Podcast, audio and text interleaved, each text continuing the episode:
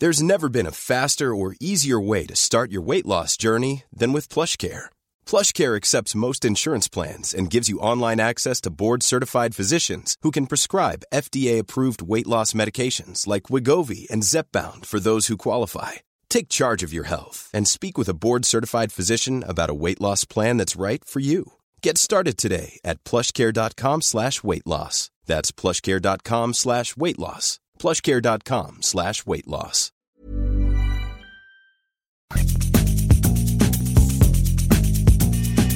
La misma vela, pero con un nuevo formato. Y un estilo único, incluyente, irónico, irreverente y abrasivo. Aquí empieza Me lo dijo Abela, con Abela Micha. Imagen del día.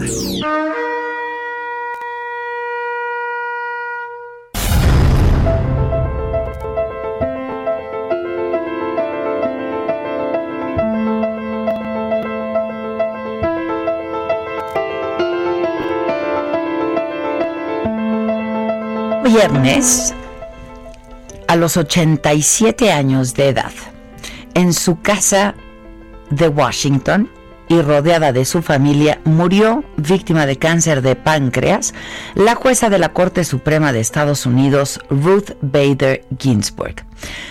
Pero ella fue mucho más que eso, muchísimo más que solo una jueza.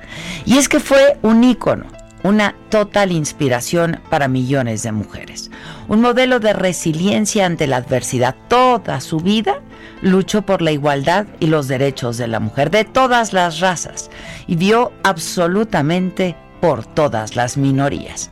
Su activismo no lo ejerció en las calles, sino desde los tribunales, donde tuvo desacuerdos memorables con un tribunal completamente inclinado a la derecha. Su vida, llena de anécdotas y momentos maravillosos, ha sido recreada, analizada y celebrada en muchísimos libros, cuentos, películas, documentales y teleseries. Nació en Brooklyn, en una modesta familia judía. De Celia, su madre, una mujer con ambiciones intelectuales frustradas, quien murió cuando ella solamente tenía 17 años, víctima del cáncer también, heredó el amor por los libros. Mi madre me enseñó a ser una señorita. Para ella eso significaba ser una misma y ser independiente. Recordaba a menudo esta menuda jueza. Siempre dijo que toda la vida tuvo que luchar contra el hecho de ser mujer y de ser judía. En ambas luchas siempre salió vencedora. Gracias a las becas y el dinero que su madre había ahorrado para ella, es que pudo inscribirse para estudiar Derecho en la Universidad de Cornwall. Y ahí conoció a Martin Ginsburg, con quien se casó. Retomó sus estudios de jurisprudencia en Harvard, pero siguiendo a su marido, quien había conseguido un empleo también como abogado en Nueva York, terminó graduándose en Columbia Law School esposa protagonista de una gran historia de amor eh, que duró 56 años, madre de dos hijos, fue la segunda mujer que llegó a ministra de la Suprema Corte nominada por el entonces presidente Bill Clinton. Aún en medio de esta pandemia, siguió ejercitándose en el gimnasio privado de la Suprema Corte. Su entrenador Brian Johnson, un reservista del ejército, dijo, ella es para mí como una abuela. Así que ella manda. Y si quiere entrenar, vamos, es lo menos que puedo hacer. Fue una gran amante de la ópera y en mayo del 2011, cuando la Universidad de Harvard le otorgó a ella y al tenor Plácido Domingo grados honorarios, el cantante, entonces director de la ópera en Washington, y su amigo cantó en su honor. En el 2015, en el Capitolio, durante el último informe del entonces presidente Barack Obama ante el Pleno del Congreso, con invitados especiales y transmisión en vivo, la magistrada se quedó dormida, lo que fue cabeza de todos los diarios al día siguiente. Ella era dueña de un gran sentido del humor, muy peculiar, por cierto, y solo respondió sonriente. En la cena previa al discurso había un muy buen vino tinto que no pude resistir.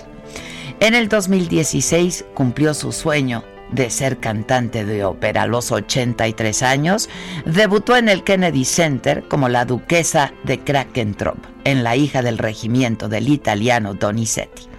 Su actuación en un papel que alguna vez realizó la diva Montserrat Caballé fue un éxito, aun cuando fue modificado para que pues no cantara. Sin embargo, solo apareció en escena una vez, ya que dijo, no puedo tener un empleo de día, y otro de noche.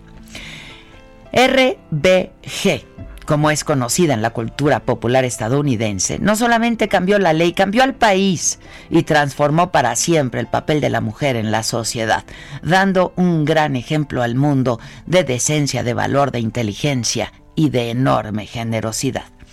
Hoy, hoy hemos querido recordarla con una de sus frases pues más memorables. No pido favores para mi sexo. Todo lo que pido de nuestros compañeros es que quiten sus pies de nuestros cuellos.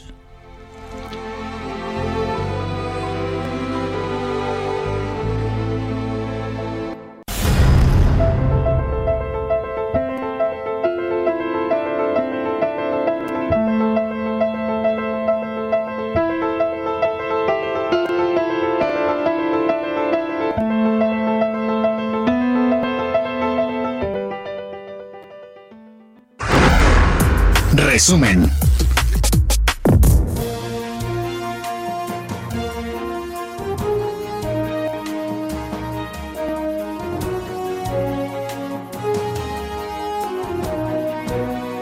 Hola, ¿qué tal? Muy buen día. Eh, hoy que es lunes, es 21 de septiembre y la verdad es que, pues a pesar de que haya muerto el viernes, hoy quisimos recordarla de nuevo por varias razones, porque es emblemática, porque ha sido un símbolo eh, de la lucha de todas las mujeres, de entonces, de antes y por supuesto de ahora, una mujer ejemplar.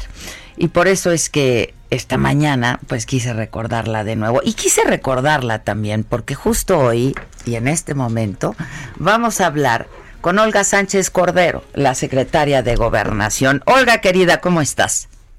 Ay, mi querida Adela, muy contenta de estar platicando contigo, con tu auditorio, porque tú sabes que eres de mis grandes afectos, mi querida. Muchas gracias. Y justo decíamos con el auditorio, comentaba que quisimos recordar, a pesar de que murió el viernes, pero bueno, hoy tuvimos programa, esta mujer increíble, ¿no? Ruth Bader Ginsburg. No, bueno, yo tuve la oportunidad de conocerla. No me digas. Sí, claro, cuando yo estaba como ministra de la Suprema Corte, en algún momento nos invitaron a Washington eh, y, la, y, la, y la conocí, la traté, platiqué con ella y también con Sandra de O'Connor, que por supuesto Sandra fue la primera. La primera y, ella fue la segunda ella fue la segunda, pero mujeres interesantísimas y sobre todo Ruth, porque Ruth era de avanzada, era progresista, era una mujer que defendía mucho los derechos de las mujeres, en fin, realmente una mujer con una eh, con un espíritu de lucha por los derechos y por los derechos de las mujeres como como pocas.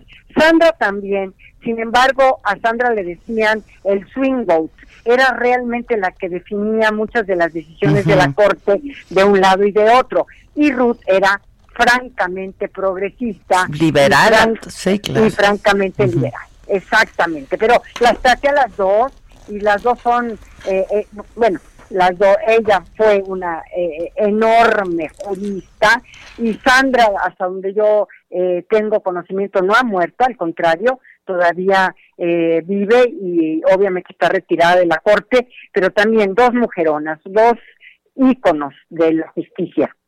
Este, decía yo, ella, era menudita, ¿no? Pero enorme, pues. Sí, sí, sí. Era, era, era delgada, era no muy alta, era más o menos bajita. Sandra era un poco más alta, ¿verdad? Pero las dos enormes y sobre todo ella, sobre todo ella era muy progresista, muy liberal, de la libertad de expresión de las libertades.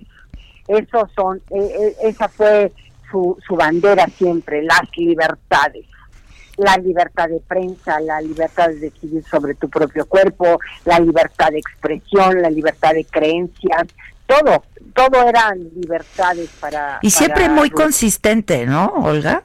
Siempre muy consistente, la verdad, este, su posición en torno a todos estos temas que ya menciona, siempre fue muy consistente cuando llegó a la corte.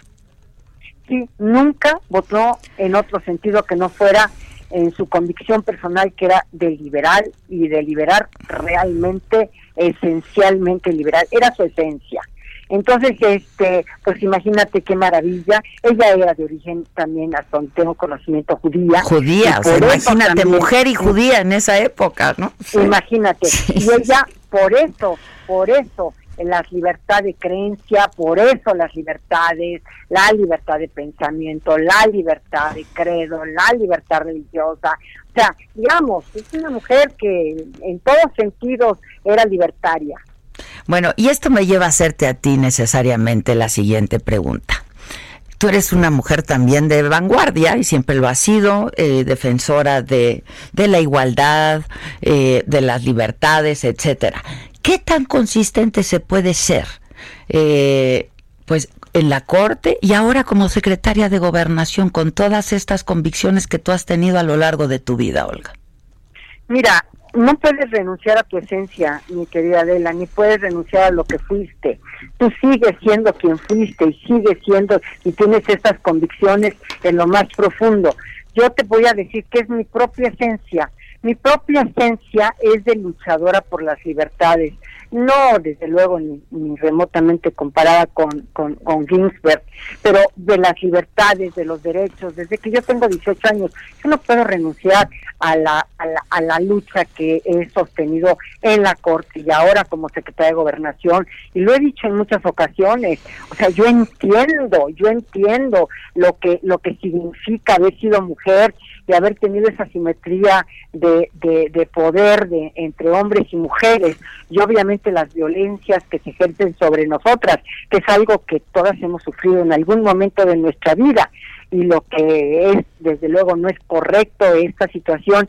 Y, y obvio, eh, tenemos que ser empáticas ahora con estos movimientos, y digo movimientos feministas, porque no solamente un movimiento, son varios movimientos feministas de diferentes expresiones, de diferentes maneras, ¿no? Hay eh, mujeres que están luchando por por la por la violencia que se ejercieron sobre sus hijas incluso hasta llegar al feminicidio de sus propias hijas hay otras que están buscando también otro tipo de manifestaciones eh, inclusive las hemos tenido como eh, las que eh, han pintado incluso los monumentos, etcétera, pero que son expresiones también, ¿verdad?, de movimientos feministas de distintas maneras, porque obviamente el movimiento feminista que yo viví en los 60, en los 70, no tiene nada que ver con estos movimientos feministas de las jóvenes de hoy. Pues es otro, es otro país, ¿no? Es otro pues país y otra lucha. Es otra lucha porque nosotros luchábamos por las libertades, estas libertades que no teníamos, hoy ya esas libertades prácticamente las tienen ellas y estas eh, construyen sobre las libertades, sobre las luchas de nosotras, como nosotros también construimos sobre las luchas de otras mujeres. Sin duda, pero déjame ser entonces más concreta en mi pregunta. Este gobierno ha sido señalado y ha sido cuestionado justamente eh, por no ser empático con muchas de estas causas, ¿no? La, libertad de expresión, la libertad de las mujeres, etcétera, etcétera. Como secretaria de gobernación, ¿qué más has podido hacer que ser empática? Mira, hemos hecho mucho. Hemos hecho, por ejemplo, una coordinación que nunca se había dado eh, obviamente encabezada por la secretaria de Gobernación, de todas las secretarías y las instancias de gobierno que tienen una relación directa en la atención de las violencias. Y digo de las violencias también en plural, porque no nada más es una violencia, son las violencias, violencias políticas, violencias económicas, violencias sexuales, violencias físicas, violencias psicológicas, violencias emocionales, violencias laborales, económicas, sí, de todo tipo. Enumerando, enumerando cualquier cantidad de violencias. Y estamos articuladas, no nos vamos a articular, estamos articuladas. Cada semana tenemos una reunión cada semana para ver cuáles han sido los logros, los avances, sobre todo en la prevención, en la prevención de las violencias, porque una mujer que llega a una instancia de gobierno a pedir ayuda y que no la recibe y no tiene una respuesta adecuada, es prácticamente la muerte anunciada de esa mujer. porque la violencia, sobre todo la violencia física, la violencia económica, pero sobre todo la violencia física, es una espiral es una espiral de violencia que termina en muchas ocasiones lamentablemente con el feminicidio. Y entonces toda muerte de mujer hemos eh, dicho y repetido en las instancias de procuración de justicia tiene que ser investigada desde el inicio como un feminicidio. Y descartarlo al final, o sea, si no fue un feminicidio, si fue un homicidio por razón de un robo o de alguna otra situación, ¿verdad? Pues por supuesto, pero que se tiene que eh, investigar desde el principio como un feminicidio. Y hemos sido defensoras desde la desde la Secretaría de, Gobernación también, mi querida eh, Adela, de la libertad de expresión irrestricta.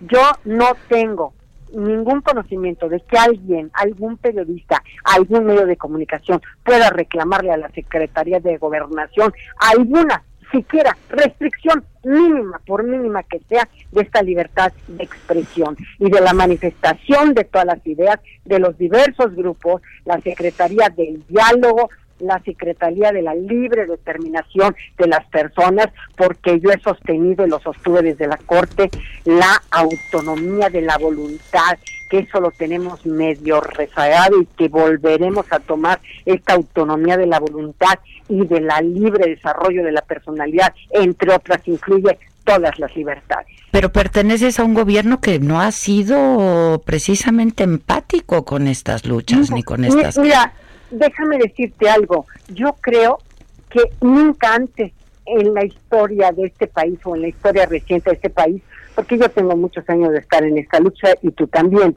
pero tal vez yo tengo un poquito pero nos abriste las puertas a las que veníamos, ¿eh? Entonces, en esta lucha de libertades, yo nunca he conocido una libertad de expresión que se pueda dar con tal amplitud y que se pueda decir lo que se quiera decir que en este gobierno, lo que se quiera decir, absolutamente lo que se quiera decir, mi querida Adela. No había esto. Yo recuerdo. Pero tampoco había, a ver, Olga, tampoco había estos señalamientos todos los días, ¿no? Pero son libertades. Son libertades, al fin y al cabo, son libertades de ambos lados. Mm. Son libertades. Y esto es lo que hay que privilegiar, las libertades. Y desde luego desde la Secretaría de Gobernación, no solamente las libertades, sino también el diálogo constructivo para que tengamos un mejor país para nosotros. Pero es que esto no está siendo muy constructivo, Olga, seguramente lo percibes, hay mucha polarización. ¿Cuál es tu opinión respecto, eh, por ejemplo, a este documento presentado y hecho público por varios intelectuales? Pues eh, pues es, la libertad de expresión y hay una respuesta también que es también libertad de expresión. Y te digo qué hago yo en lo personal, qué opino, mi respeto y restricto a los dos, a la carta y a la respuesta. Mm. Mi respeto y restricto, porque no puede ser de otra manera, mi querida Adela. Si queremos avanzar no puede ser de otra manera más que las libertades. Y esta ya no es una secretaría de represión, no es una secretaría de el garrote, es una secretaría de la construcción y del diálogo y tú lo sabes, porque tú lo has visto y me has visto mi actuación personal. Este, y el hecho de decir, por ejemplo, y nombrar a ciertos periodistas o algunos periódicos como Pasquines Inmundo es parte de la libertad. Todo esto es libertad de expresión, mi amiga. Todo eso lo tenemos que considerar como libertad de expresión de ambos ¿Te lados. ¿Te preocupa ¿eh? o no te preocupa, como le preocupa a estos intelectuales? ¿Te preocupan estas expresiones o no? no, respeto, Yo las respeto, no las comparto, las respeto, Mm. y tan las respeto que antes no se increpaba públicamente, eh, se empleaban otros medios, y tú lo sabes, ahora puede hacerlo en los dos días. Entonces, a ver, yo respeto sus libertades, porque porque luché por ellas, porque caminé por ellas, porque marché por ellas. Yo también marché, mi amiga, y yo también marché ahí por las libertades y la libertad de expresión y la libertad de libre pensamiento y la libertad de creencias y la libertad sexual de las mujeres para acabar pronto. Lo sé. O para empezar. Lo sé, lo sé, por eso te lo pregunto. Te conozco desde hace muchos años. Así es, y así estoy. Y creo que es parte de, las, de un ejercicio de libertades que no habíamos vivido, mi amiga. Yo sé que en la Secretaría de Gobernación, sobre todo en los 70 y, a- y, y- y en pa- gran parte de los 80 era censura previa. Y tú lo sabes, las películas quedaban enlatadas cuando no convenían o cuando tenían algo que molestaba a los gobiernos. Todos los artículos, todos los artículos que se publicaban pasaban por censura previa. Todos los libros pasaban por censura previa. Por gobernación, las películas, todo. Todo, todo, todo, todo. Mira, el día de ayer, déjame que te diga eh, que fue domingo.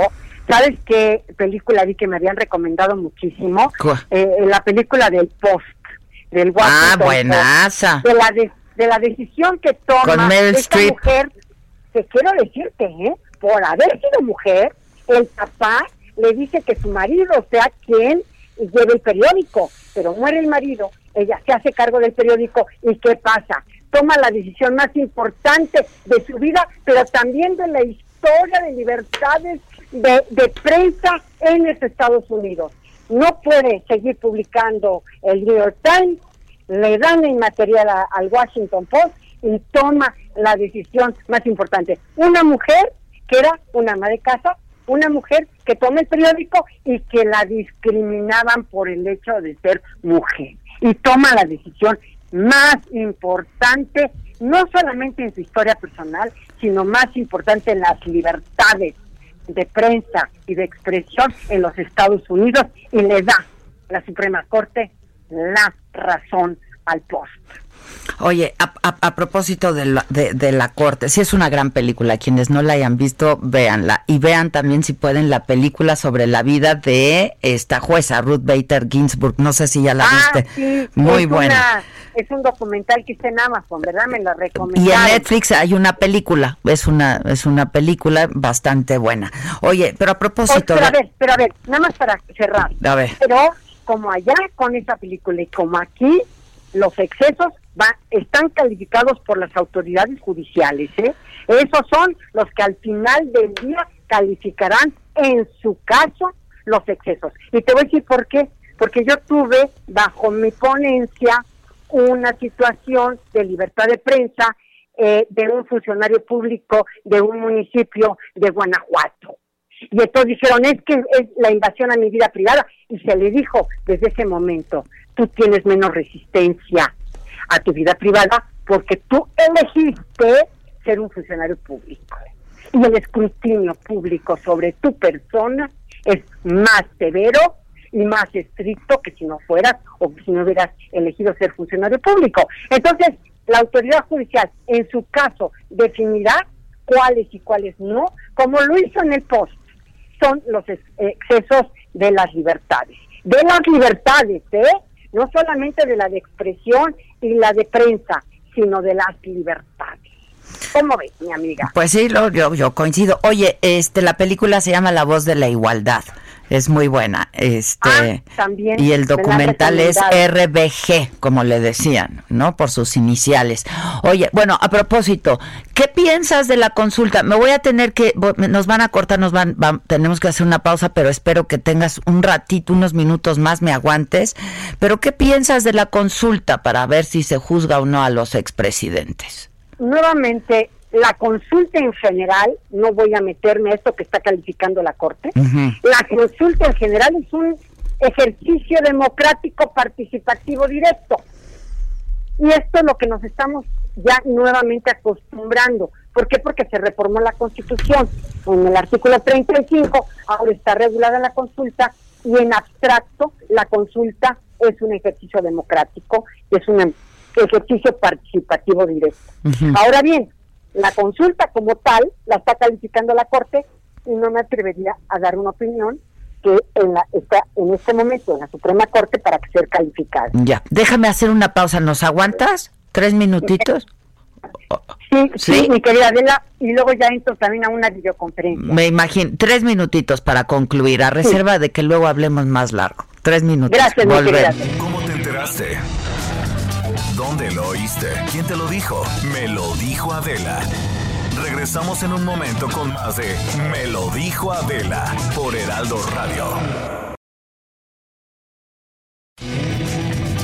Continuamos con el estilo único y más incluyente, irónico, irreverente y abrasivo en Me lo dijo Adela por Heraldo Radio. Diez y media en punto estamos de regreso y estábamos conversando con Olga Sánchez Cordero, secretaria de Gobernación. Olga, gracias por, por, por esperarnos unos minutitos. A reserva de verdad de que podamos hacer una, una conversación, pues como nos gusta tener una conversación más larga y frente a frente. ¿Cómo estás de salud y cómo te estás cuidando? Mira, yo estoy muy bien. La verdad de las cosas que ningún integrante de mi familia ha, ha sido contagiado. Entonces eso le doy le doy gracias a Dios, aunque no debería decir por laicismo que le doy gracias a Dios, pero es un cliché. Pues sí, pues sí. Entonces, este, estoy muy contenta, muy trabajadora. Voy a presentarme al Senado de la República. Vas a, vas a abrir la glosa, ¿no? Sí. Sí, voy a abrirla el miércoles en la tarde. Te quiero decir que va a ser ante comisiones precisamente por la sana distancia, porque la verdad dirigirme a, a, a una eh, un auditorio de eh, tan enorme como es el Senado y tan poquitas gentes por razones de la sana distancia, porque todavía tenemos presente la pandemia, Sí, pues. querámoslo o no todavía está presente la pandemia y todavía tenemos que salir de, de esta situación y tenemos que salir juntos y las medidas de prevención y protección este tienen que continuar mi amiga. Pues entonces este pues voy a hacerlo ante comisiones ya un poquito más este eh, eh, cu- cuidando la sana distancia no y, y- y yo creo que es muy importante que sigamos y yo creo que ustedes lo han hecho muy bien los medios de comunicación en todas en dar a conocer todas las medidas de prevención y protección eh, frente a la pandemia que ustedes realizaron en todo momento pues para realmente asegurar el derecho a la salud de todos que, y, y- y- creo que ha sido muy importante la función de los medios de comunicación, de la prensa en la, en la pandemia, porque todos juntos podemos lograr salir de esto que no fue algo que nadie se esperaba. Y que no hemos superado, ¿eh? Ni estamos cerca de superar. Pues es que no hay vacuna todavía, mi No, no. Y hay, hay desgraciadamente muchos mu- muchos fallecidos, muchos fallecimientos en Pues nuestro sí, país. Aquí y en el mundo, millones de gentes en el mundo han fallecido. Nosotros eh, hemos tenido al- mm, varios cientos, pero eh, de miles, pero sí te quiero decir una cosa, eh, el, el, el, eh, el, em, promedio mundial o el, número de fallecimientos mundiales es terriblemente complicado y lamentable y, y, y- y de verdad las personas que pierden a un ser querido y que lo pierden por este contagio de esta pandemia, pues es muy duro, es muy duro, muy duro. Qué bueno que estás bien. ¿Sigues con las gotitas? Ah, claro, no las dejo, mi amiga, aunque ya me dijeron que nada más son como un- una especie como de suplemento alimenticio, pero no importa. Pero está bien, si te han funcionado y te sientes no, bien, Y, sí. y también y también mi, mi cubrebocas, ¿eh? Salgo yo y tengo mi cubrebocas permanentemente cuando estoy fuera. Te vemos, te vemos. oficina- cuando estoy en la oficina no, pero sí, sí sana distancia, sigo las medidas de prevención y amiga, pues tenemos que lidiar con esta enfermedad ni modo, tenemos que lidiar con este virus ni modo, así nos tocó en esta pandemia del siglo XXI. ¿Qué, qué, qué te quiero decir? Pues. ¿Qué te quiero decir? Lo sé. Oye, este, finalmente te pregunto, eh, con este grupo de mujeres feministas estuvo, estuvo también eh, ahí contigo es Rosario Piedra, este, la ombudsperson que parecía que ni estaba, ¿no? Eh, estos grupos eh, estaban y están pidiendo la renuncia de Rosario. ¿Qué, ¿Qué dices al respecto?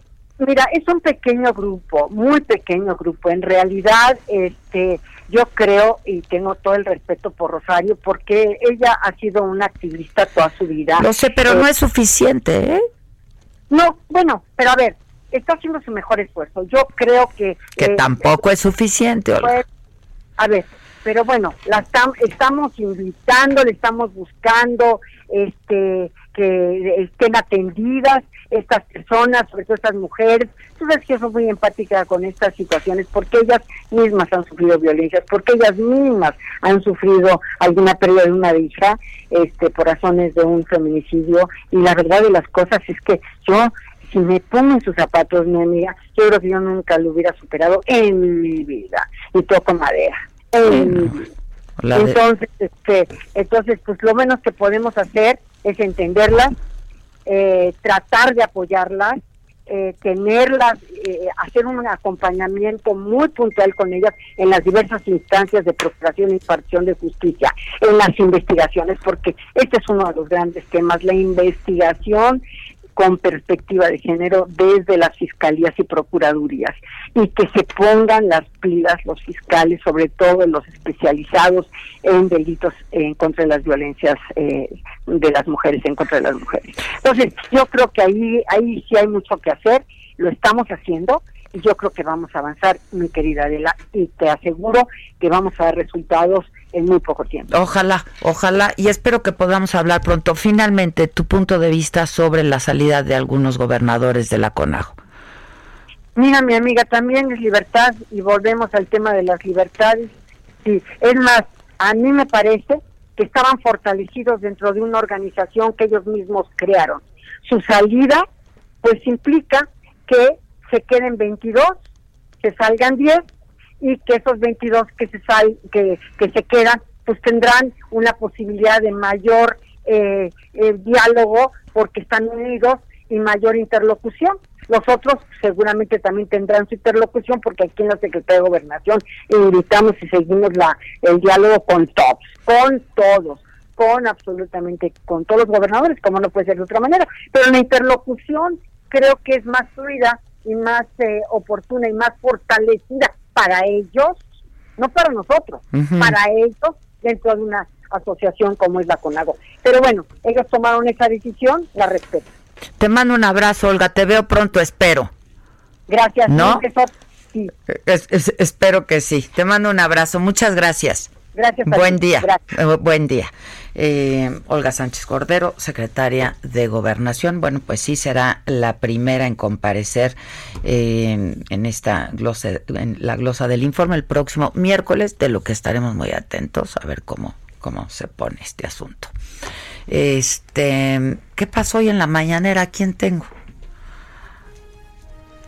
Eh, pasaron, pasaron cosas. Otra vez volvió a decir el presidente, ¿no? Este volvió a decir el presidente, se volvió a referir a, periodistas, a intelectuales, en fin, este, y también se refirió al plantón que hay, que pues hay con casas de campaña por ahí estuvo nuestra compañera Stephanie ayer este que mantuvo que mantiene el grupo Frena eh, están en reforma. Dijo el presidente que es un movimiento pacífico civil que no es violento eh, que pues que él no cree que lo quieran derrocar y dijo que ojalá se queden ahí un montón de tiempo que no sea efímero no ejerzan sus derechos a la libre manifestación si ellos este, piensan quedarse hasta que yo me vaya, pues es cosa nada más de informar sobre los tiempos, porque no creo que se trate de un movimiento violento, que me quieran derrocar, sino entiendo es un movimiento eh, pacífico, civil, no va a ser un golpe de Estado. Entonces, hay un procedimiento establecido que nosotros creamos que no existía antes, que es el de la revocación del mandato. Yo en el primer trimestre de el 2022 me voy a someter. Bueno, eh, y también eh, dijo que eh, los medios, otra vez, difundieron el manifiesto de los 650 opositores al gobierno, pero no lo hicieron con la Carta por la Libertad contra los privatizadores de la palabra, que tiene el apoyo de 28 mil ciudadanos y que ayer también se hizo pública. Dijo, para que haya, pues para que haya equilibrio, entonces se leyeron los dos documentos en la, en la mañanera de hoy pero la carta que salió ayer este, no se difundió, la de respuesta. Entonces, para equilibrar, hoy vamos a poner las dos, o sea, también nosotros vamos a poner aquí la de los intelectuales orgánicos, y luego ponemos la otra, porque esta es información para la gente, porque si no, la gente puede ser que se entere de la Carta de los Intelectuales Orgánicos. Salió la de la otra carta en el Reforma hoy, les pregunto, no salió, ¿verdad? Bueno, pero ahora, por eso es importante esta conferencia, porque aquí hay equilibrio. Iván Saldaña eh, estuvo esta mañana por ahí, sigues ahí en Palacio Nacional. ¿Cómo estás, Iván? Buenos días. ¿Qué tal, Adela? Muy buenos días a todo el auditorio. Efectivamente, pues el presidente Andrés Manuel López Obrador, como tú bien lo adelantaste, retó a los grupos opositores a su gobierno a que se articulen en un solo frente para exigir por la vía pacífica y democrática su renuncia mediante la revocación de mandato que se realizará está programada para el primer trimestre del 2022 e incluso también les propuso que este ejercicio se adelante para 2021. Esto en referencia a lo que adelantabas en, en el audio también del presidente, las declaraciones del mandatario pues se dan en respuesta al plantón de las inmediaciones del centro histórico de la capital mexicana que pues ahí montó eh, el Frente Nacional anti Andrés Manuel López Obrador eh, llamado Frena, un pues un plantón quienes señalaron que no se van a retirar de ese campamento hasta que renuncie el presidente. Ahí López Obrador les propuso que para no esperar tanto tiempo en un plantón en la calle, pues convenzan al Congreso para que solicite adelantar la revocación de mandato para julio próximo a la par de las elecciones eh, intermedias. Justificó que a dicha organización Frena se le impidió llegar al Zócalo Capitalino, pues el cerco policíaco eh, que ahí se plantó fue pues para evitar, dijo, que hubiera riesgos de provocación eh, y la verdad es que sí queremos cuidarlos, es lo que dijo. Rápidamente, Adela, en otro tema, también el mandatario anunció que con apoyo de la Guardia Nacional, el gobierno federal actuará esta semana para liberar las casetas, son 11 casetas de la autopista Tepic-Mazatlán, que están tomadas por manifestantes desde diciembre pasado. También dijo que ya no se va a permitir la práctica en todo el país porque es como el guachicol de las carreteras, pues deja pérdidas millonarias para el erario puso ahí una lámina en la cual eh, pues señaló que mediante un plan de prevención de toma de casetas que se ha llevado en tres zonas específicamente se han, han eh, él, él lo llamó, dijo han recuperado, pero en realidad a lo que se refiere es que han evitado pérdidas a la hacienda pública por siete mil diecinueve millones de pesos. Pero esta semana dice ya se actúa para que se liberen las casetas de Tepic, eh, Mazatlán. Y en un tercer tema, si me permite, López Obrador reveló también que durante el gobierno de Felipe Calderón, y lo cito textualmente, hubo otra tranza con la compra de un rancho en Sinaloa que encabezó su ex secretario de Gobernación Fernando Gómez Montt, cuando éste ocupaba el cargo de director del Fondo Nacional de Fomento al Turismo Fonatur. Informó que mediante la mediación de Fonatur se compró al ex gobernador de Sinaloa, Antonio Toledo Corro, un terreno en la playa del estado, casi en los límites de Nayarit, con eh, por una cantidad de 100 millones de dólares. Cuestionó el valor que el gobierno pagó y también su utilidad y textualmente dijo, en vez de invertir ahí cerca del aeropuerto de Mazatlán para ampliar el malecón de Mazatlán, desarrollar turísticamente más Mazatlán, que es, bellísimo y además que está llegando mucho turismo, ese terreno está ya refundido donde pues no hay aeropuerto. No se no, se ha comprado ese, no, se va a comprar un terreno así, dijo este el mandatario Adela Auditorio. Ya. Bueno, pues muchas gracias, Iván. Básicamente eso fue un poco lo que ocurrió hoy en la mañanera. El acceso al Zócalo de la Ciudad de México sigue cerrado al público, resguardado por policías de la Secretaría de Seguridad Ciudadana. Eh, hay vallas metálicas en las principales calles y avenidas que permiten la entrada a ese lugar eh, y no se permite el ingreso peatonal de vehículos ni de posibles manifestantes. El paso a Francisco y Madero, que es una de las calles más concurridas, es restringido desde el eje central Lázaro Cárdenas. Otro de los filtros de seguridad está en la calle de Palma, 5 de mayo, eh, Donceles, 20 de noviembre, a la altura de Uruguay y Venustiano Carranza. La circulación cerrada en Avenida Isabel la Católica, 16 de septiembre, 5 de mayo, Tacuba y Donceles también. Em, y bueno, en el recuento de los daños de esta pandemia terrible que esto de que se haya superado, perdón, si es una fantasía. México, eh, pues, registra en las últimas 24 horas, se informó ayer por parte de la Secretaría de Salud de 3.542 nuevos contagios, 235 defunciones. Eh, hay, de acuerdo a este reporte diario, 33.700 nuevos casos activos en este momento. Eh, personas que iniciaron con síntomas en los últimos 14 días y pues quienes podrían estar transmitiendo el virus. Y em, pues dijo el subsecretario este, López Gatel que entre la semana 36 y 37 la epidemia se redujo 24%.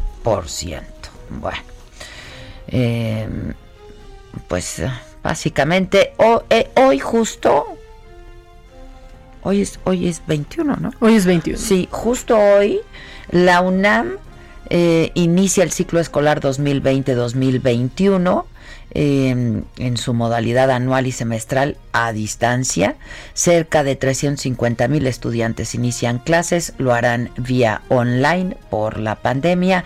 Los espacios de estudio de la UNAM están cerrados ya desde marzo y pues así al parecer va a continuar pues ya lo que quede del año. Para los alumnos el principal desafío pues es que no falle el internet, ¿no? Este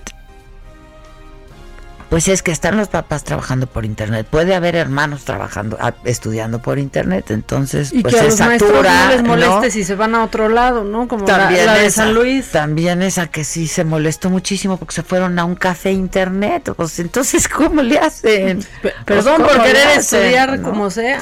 Este, pues así, más o menos es lo que está pasando en este país, además de que el clima está Ah, no está ayudando, ¿eh? no está ayudando. Aquí en la Ciudad de México no está ayudando, en el Estado de México tampoco, pero luego también tampoco está ayudando en donde está haciendo muchísimo calor, ¿eh?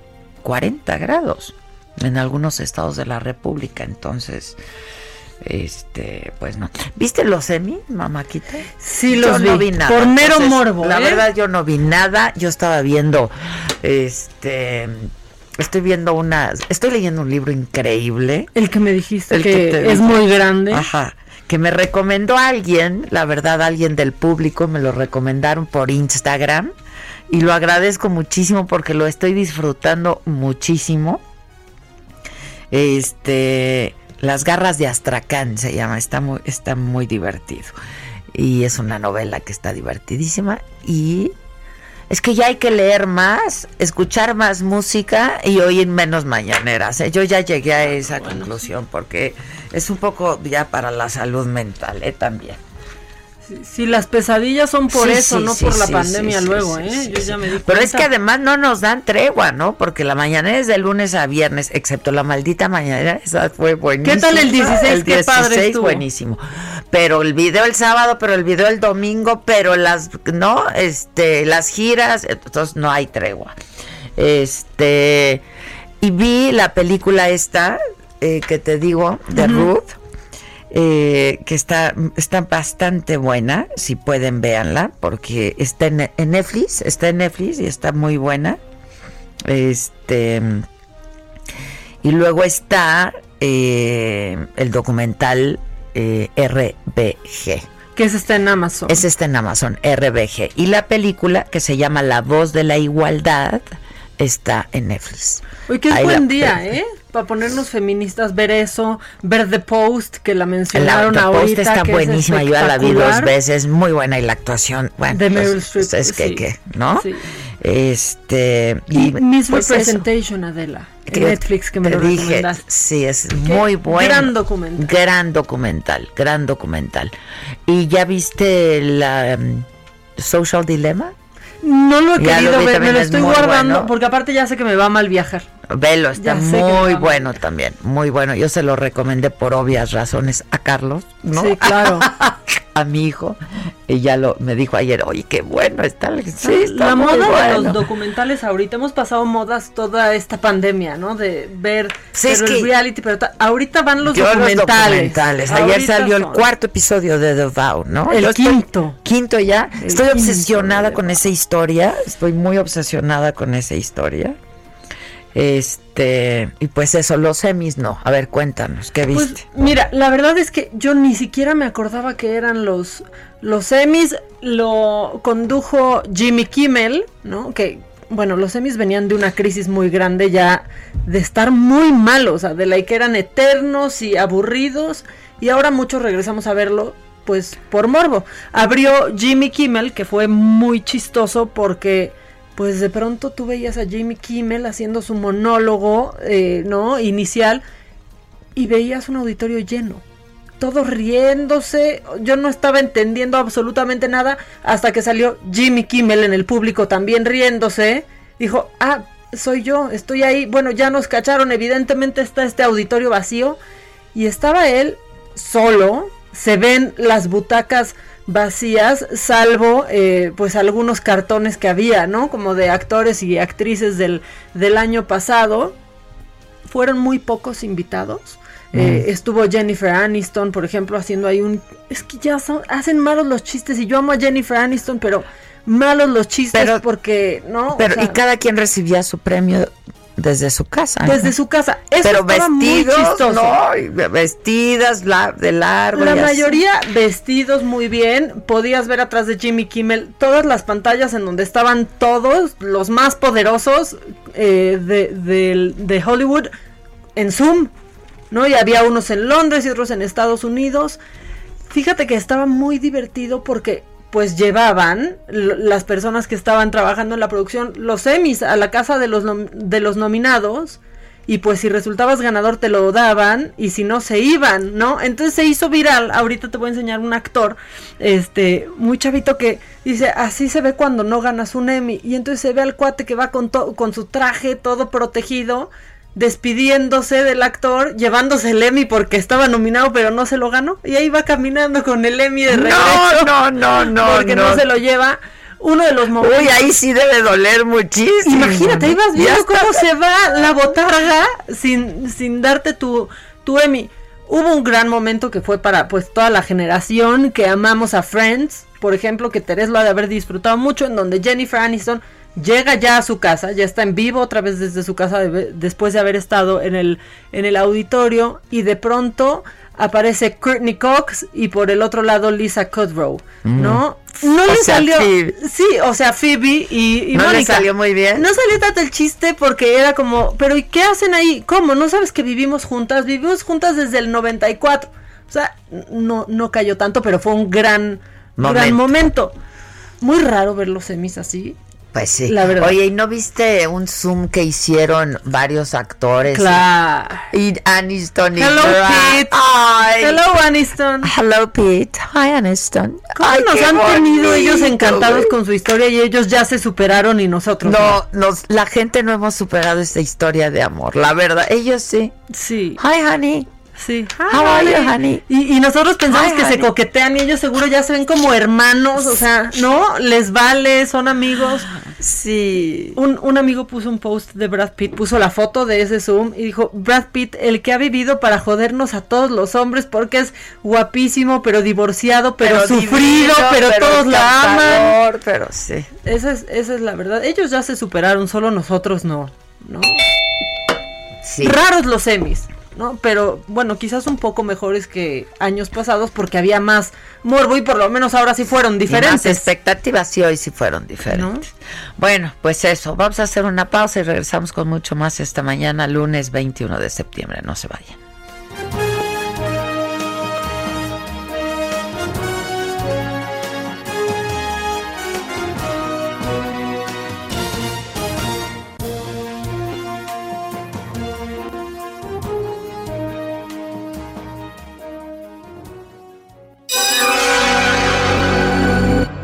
Nos mandes el pack no nos interesa. Lo que nos interesa es tu opinión. Mándala a nuestro WhatsApp 5521 53 71 26. En Me lo dijo Adela, te leemos, te escuchamos y te sentimos. Tiki tiki ¿Cómo te enteraste? ¿Dónde lo oíste? ¿Quién te lo dijo? Me lo dijo Adela. Regresamos en un momento con más de Me lo dijo Adela por Heraldo Radio.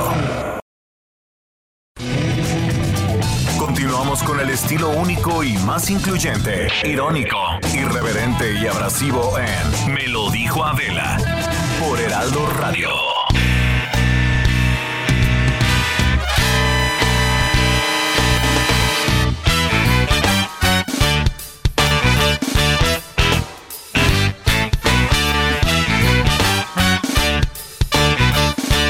Bueno, pues ya estamos de regreso y esta es una buena noticia, mamáquita. Se les dijo desde un principio y desde hace un año que amenazábamos con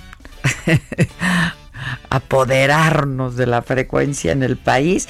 Este, ya estamos en Tuxtla Gutiérrez, Chiapas, así es que queremos saludar a todos quienes nos están escuchando ahora desde Tuxtla Gutiérrez, Chiapas por el 88.3 de FM al Heraldo Radio Tapachula, ahí llegamos por el 96.3 FM, al Heraldo Radio Tehuantepec, donde nos encuentran por el 98.1 de FM, porque a partir de hoy se incorporan pues a la cadena nacional del Heraldo Radio, por donde nos vamos a escuchar todos los días, si así nos lo permiten, de 10 de la mañana hasta el mediodía, hasta las 12 tiempo del centro. Así es que ya lo saben, todos los días aquí en punto de las 10 tenemos una cita en Me lo dijo Adela por el Heraldo Radio en toda la República ya. Ándale. Se van sumando, se van sumando. Se la van marea azul. Es la marea azul. Exacto. Oye, este, ¿y, y, y qué más se hizo viral este fin? Ay, muchas cosas, muchas cosas. Es que, o sea, entre ratas y huevazos, ¡Ay, y así qué anduvimos. rata! De veras solo en esta en este país, ¿eh? ¿Viste la botarga? No es, es que yo no puedo, yo no de puedo cómo creer. estaba esa botarga dentro de una coladera, o sea, ¿cómo?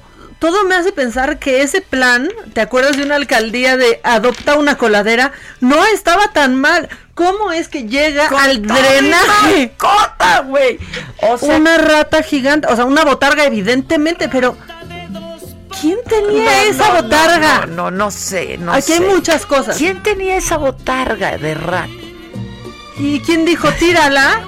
Y tírala en la coladera. Pero, pero, pero, ¿cómo en la coladera? ¿Cómo entró esa rata por la o sea, coladera? destaparon la coladera, Tuvo que ser metieron un el ratón. socavón, un socavón de esos. Cayó la botarga en uno de tantos socavones que hay. Pero aparte se veía macabroncísima No, no. la rata, o sea, O sea, yo primero cuando leí rata gigante, pues dije un- una ratota, porque pues, Sí, hay- como las del metro de Nueva York, ¿te acuerdas que se hacían ratotas virales?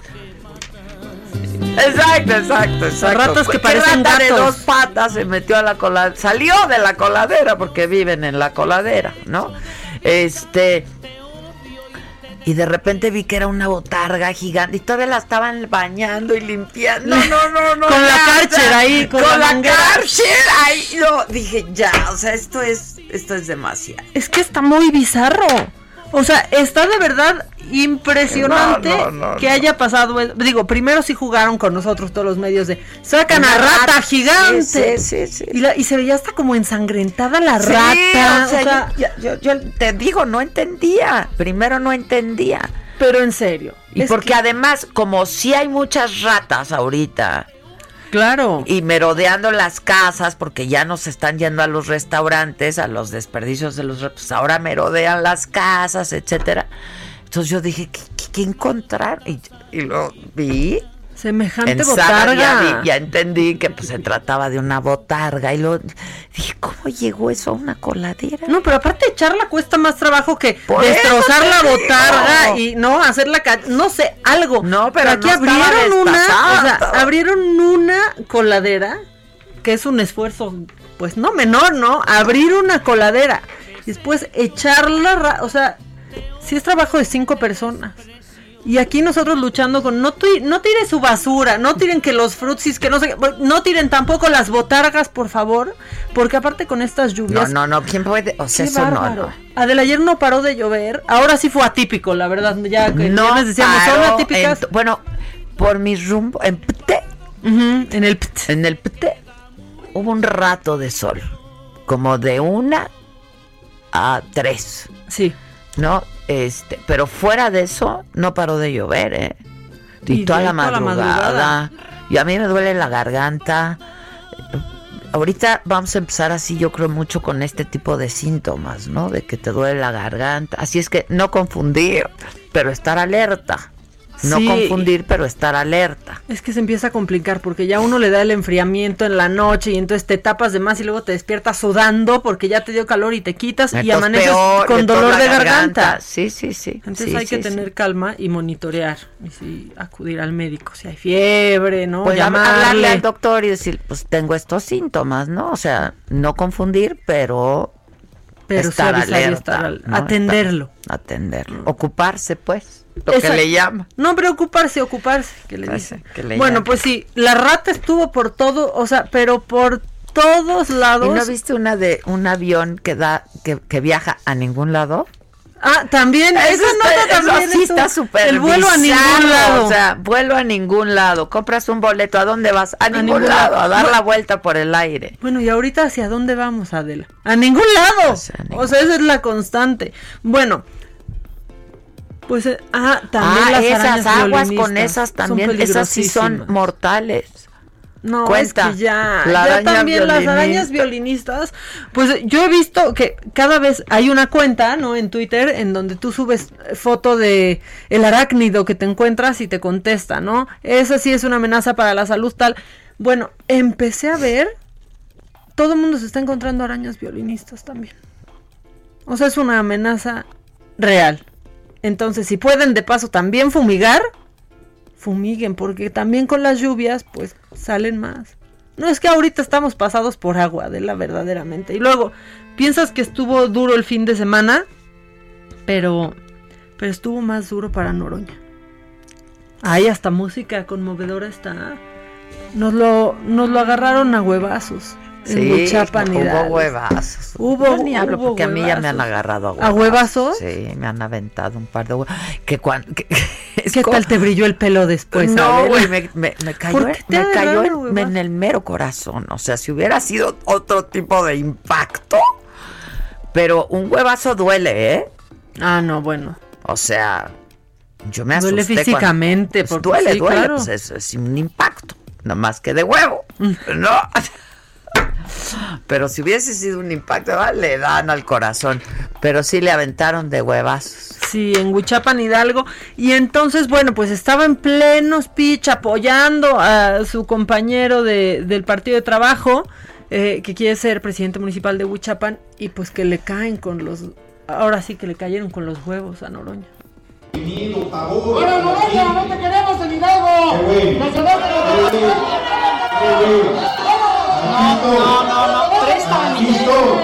Aquí estoy, no lo toque, no lo toque, es un provocador, es un provocador, es un provocador, ni caso le haga, ni caso le haga, porque además, qué cobardes son, qué cobardes son, qué cobardes. Quítate, quítate, Iván, dame la foto. Qué cobardes son, es un acto de provocación. Esta es la gente del PRI. Este es el mafioso que dijimos que quiere espantar a la gente, que quiere, esos son golpeadores. Ahí está. Que mira, la verdad es que sí no se apoya, no se apoya eso, pero después me dio un poco ya, de. Híjole, ah, No, ya casi que el atentado, porque pone un tweet con la foto de un señor y dice, él es Chencho, paró los dos últimos huevazos que iban hacia mí. ¡Ay, ya Kevin Costner! O sea, Kevin Costner se interpuso entre los huevos y Noroña. O sea, Qué bárbaro. A mí, y bueno, ya obviamente eh, a quien estaba acusando, eh, que es Emeterio Moreno de Partido Verde, ya se deslindó y dijo pues que él no tiene absolutamente nada que ver con, con los huevazos. Aquí yo encuentro dos coincidencias. Se encuentra una rata en la coladera y le pasan los huevazos a, a Noroña. Adel, ¿habrá sido esta la rata de la entrepierna de Noroña? Puede ser. Puede no, ser. no sabemos, pero, pero sí puede ser que sea la tan buscada rata. Mira, ahí, ahí está. Esta se la dedica Noroña a Chencho hoy. Hoy que llueve. So I go, but I, Esta mujer, no,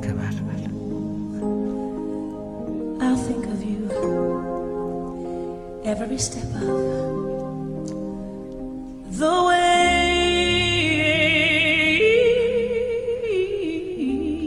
No supero que se haya muerto. Y la hija.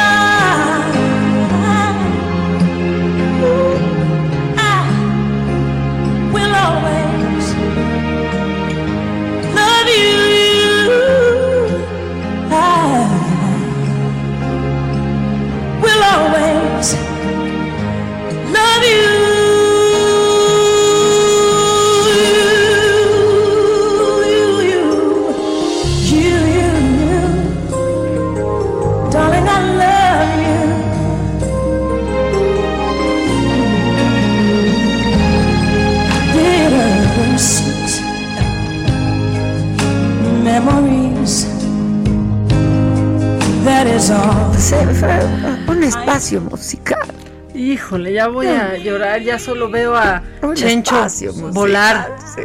para salvar a Noroña de nuevo. Híjole, no supero yo que no esté. Que no esté Y otra macabrón es López López Gate. ¡Chingate! No le crean adelante. ridículo! ¡Qué bárbaro! ¡Qué ridículo! Ya, por favor. ¡Qué ridículo es! Pero la maroma para defenderlo de- no está atacando un artículo científico, es uno de opinión, sí, por favor, o sea, por favor ya dejen a López Gatel.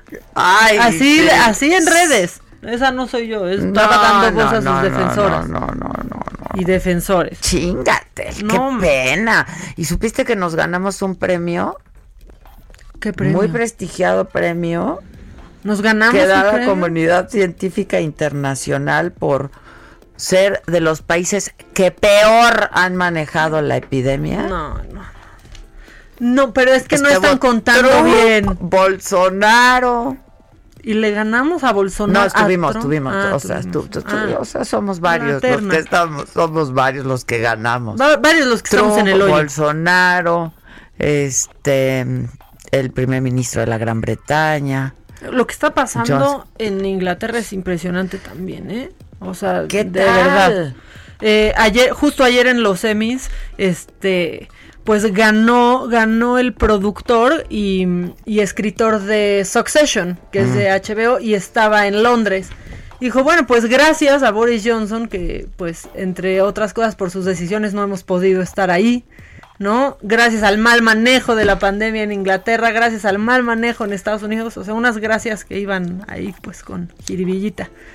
Pero, pero pues sí. El que andaba dando la mano, ¿no? Y diciendo salúdense hasta que acabó en terapia intensiva Ajá. con coronavirus, Boris Johnson. Pues eh, Y su esposa embarazada, aparte. y la esposa, Y la embarazada. embarazada. Y le dio positiva también la esposa. Sí, Oye, no, no. este, eso estuvo tan macabro. Es que está muy macabrón. Chingate. Ya, mira, también, también los de frena, macabrón, y todo lo que se despertó el fin de semana y que dejen ahí sus casas de campaña y se vayan. Que estaban vacías las casas de campaña. También, es que mira, también. Me dice. Stephanie, no, pues no me quedé porque no tenía casa de campaña. Le dije, pues tuvieras, estaban todas vacías. Allá en una, O nadie la está usando. O sea.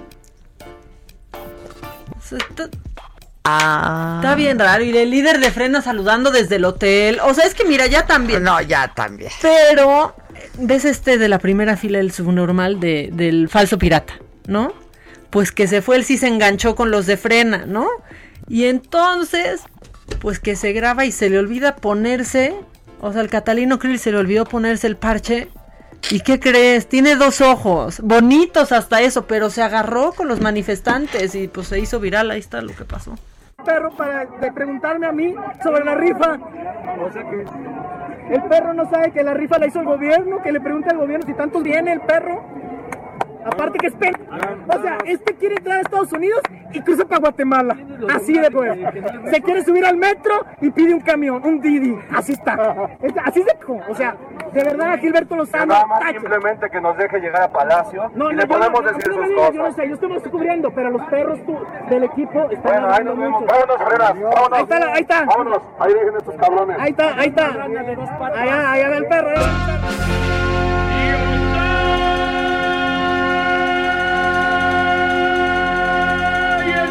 De pata de palo con parche en el ojo y con cara de malo. O sea, el Paul Velázquez haciendo un show y atacando a la gente, pero entonces como se nos hizo viral, le sacaron trapitos al sol. Mm. Más, ¿no? Más, aparte del ojo y tal. Pues es que antes apoyaba a Naya. Y con una vehemencia, escucha este video. Para que no diga que es falso, ¿eh? Y ahora sí, señores, el número dos, vamos a hablar del eterno perdedor, del peje. El problema del peje no es que pierda o que le roben o que diga y despotrique. El problema no es ni siquiera que nos convierta en una Venezuela. El problema es que el señor dice que va a arreglar las cosas y ni él sabe ni nos quiere decir cómo están los fantasmas en su cabeza. Por eso, señores, el voto útil en México la presidencia de la República, una vez más, está en el PAN con Ricardo Anaya, que no será una gran- bueno, bueno, bueno, bueno. O sea, pero apoyando ahí y ahora, bueno, la primera fila y mi ojito, mi ojito, no veo. Y pues ahí tienen los dos ojos bien sanos, Adela. El falso pirata que se nos hizo, se nos hizo viral esta semana. Y yo creo que a una que ya extrañaba yo. O sea, yo ya extrañaba que la regara, que hiciera una tontería, que la mencionaran en Twitter. Quizás ya ni te acuerdes de ella, pero es Bárbara de Regil porque no he entendido nada. Y ahora deja tú que se fue a juzgar a los que comemos taquitos frititos y así. Le dijo gorda a su mamá. ¿Gorda a la mamá? Una no le anda diciendo ¿Quién, gorda. quién, Bárbara de Regil, ¿te acuerdas de ella? Ah, ya apareció otra Ya vez. apareció, ya apareció esa que hace eh, un postre sin, Ahora sí cor- que sin Bárbara, carbohidratos. tu- gorda tu madre. Gorda tu madre. madre. Oye, pero no hay derecho ni respeto alguno. Ve cómo le dice nomás porque se comió un pastelito. Solo una preguntita. ¿Ese pastel eh, no era para todos? sí. ¿Por qué haces eso? ¿Por qué haces, te comes el pastel de todos, gorda? Mañana vas a correr 10 kilómetros. Ay. ¿Por qué te comes el pastel de todos, gorda? Gorda. Me voy a guardar ese audio para mí, para que me sirva esta semana que me quiero meter en orden. Yo también ¿Qué me quiero meter gorda? en orden, pero llevo queriéndome meter en orden cinco meses. Y no más no puedo meterme en orden. Está muy difícil. ¿Pero no me tal? puedo gobernar. ¿Por qué haces eso, gorda? Ya, Lo ponemos como ringtone. Exacto. No, que, que suene cada vez que abramos el refri. ¿Por, qué haces eso, gorda? No, ya lo cierras. O sea, mira, ya ese es un buen nuevo negocio para para Bárbara de Regil que ya atacan su este pues su proteína que dicen que está llena de azúcar, que ni tan buena es. También se le fueron por eso.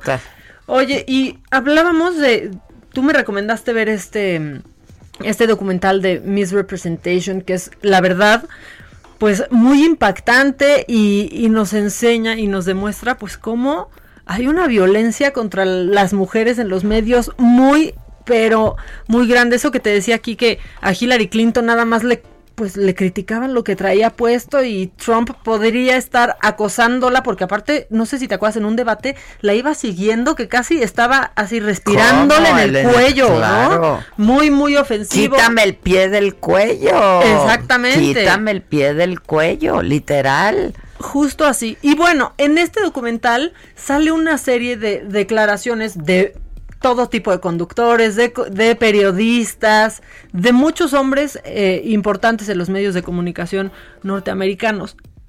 Y muchos de ellos, pues, como eh, yo diría que el gran denominador, son de otra generación, una generación mucho más arriba. Yo no entiendo cómo puede ser joven, salir en los medios de comunicación y decir este tipo de cosas. Escucha, por favor, mientras estos dos conductores están con unos pasteles en la mesa al aire, escucha lo que dicen. Pasteles de Daniela, si alguna vez usted ha tenido la fortuna de probar uno. Así es, saludos a toda la audiencia que nos está viendo, saludos a mi novia también en especial que nos está viendo, ingeniero. ¿Le metiste el dedo? Pues llevamos cinco años, ingeniero. No, Adrián, al mostachón. al mostachón. Aquí claramente- ¿Qué es eso? ¿Qué es? e- No hay, hay una persona que se indigne. Sale en Ay, televisión abierta. ¿Dónde fue esto? Es en un programa que se llama Es en serio. Quien dice esto se llama Adrián Marcelo, que no te va a decir absolutamente nada el nombre. A ustedes tampoco, no se preocupen. Pero seguramente recordarán un comentarista que hizo un chiste sobre feminicidio. No sé si, si se acuerdan que dijo en, un, en una transmisión de, de fútbol y la tiró, la dejó muerta. Esto parece un Ah, feminicidio. es sí, ese mismo caballero. Y sigue al aire. Y sigue al aire y no pasó nada con ese comentario porque ese es su estilo y demás. No podemos seguir pensando que ese es el estilo, porque para que algo sea chistoso nos tiene que dar no- risa a y eso ya no es micromachismo, eso es una vulgaridad espantosa. ¿Qué es eso? Y, y uno piensa que hay nuevas generaciones que ya entendieron y que eso no pasa y que era la televisión de antes. No es cierto. Sigue pasando. Eso sigue pasando, lo hacen los mayores, lo hacen los jóvenes y la gente se sigue riendo. Supongo que la novia o la mamá de la novia y la familia de la novia también van a encontrar esto chistosísimo. Es que no pasa nada. Está horrible. Siguen diciendo estas cosas y pues no pasa nada. Prosaico y vulgar. Vulgar. Vamos Muy a- vulgar. mejor con deportes y el animalito, ¿no? Deportes.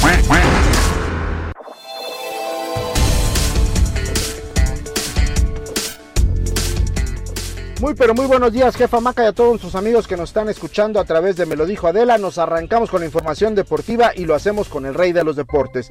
Y es que hace más de un año los Red Sox no vencían a los Yankees de Nueva York. Esto en un clásico de las grandes ligas y tuvo que llegar un jovencito, un novato, Tainer Hawk, para que diera un juegazo y así los Red Sox se llevaran el partido 10 a 2 en el Fenway Park. Por otra parte, en la NFL, Tom Brady se convirtió en el segundo coreback que rebasa las 75 mil yardas por pase en temporada regular en toda la historia de la NFL. Este récord Brady lo registró en su primer partido como local con Tampa Bay, derrotando a las Panteras de Carolina 31 a 17. Mientras tanto, en el fútbol mexicano se llevó a cabo una edición más del Clásico Nacional, el cual se llevó el cuadro de las Águilas del la América con un gol solitario de Giovanni Dos Santos. Al finalizar, la polémica en este encuentro no fue más que Oribe Peralta platicando con sus compañeros de profesión, además sus compañeros de vestidor cuando este vestía la playera de las Águilas del la América. Me parece exagerada las eh, acusaciones que lanzan muchos eh, amantes del fútbol mexicano al considerar que pues no debe de existir esa amistad en este tipo de encuentros y mucho menos cambiar camisetas, ya que yo prefiero ver a Oribe Peralta y Antuna platicando así con los amigos de profesión de las Águilas del la América, que verlos golpeándose dentro del terreno de juego y armando una campal, ya que precisamente este encuentro de importancia como lo es el Clásico Nacional es ejemplo para muchos jovencitos y para muchos niños que pues obviamente siguen el fútbol mexicano. Para finalizar, les platico los resultados de la jornada 11 del fútbol mexicano. Necaxa derrotó al cuadro de Puebla 1 por 0, Cruz Azul 3 por 2 se llevó el encuentro ante Mazatlán.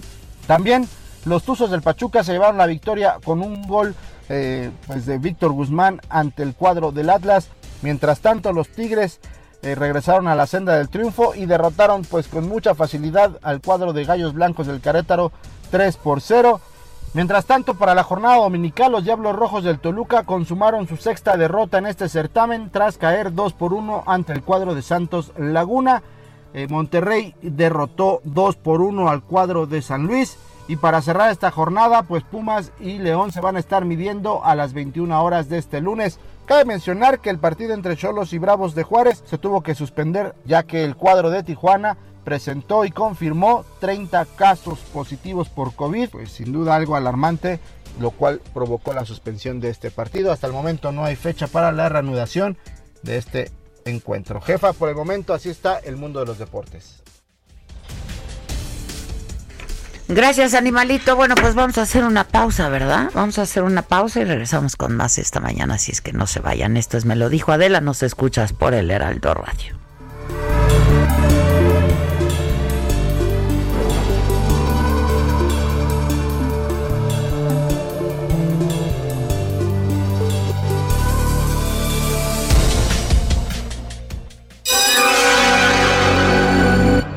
Nos mandes el pack no nos interesa. Lo que nos interesa es tu opinión. Mándala a nuestro WhatsApp 5521 53 71 26. En Me lo dijo Adela, te leemos, te escuchamos y te sentimos. Tiquitiquitín. ¿Cómo te enteraste? ¿Dónde lo oíste? ¿Quién te lo dijo? Me lo dijo Adela. Regresamos en un momento con más de Me lo dijo Adela por Heraldo Radio. Continuamos con el estilo único y más incluyente, irónico, irreverente y abrasivo en Me lo dijo Adela por Heraldo Radio.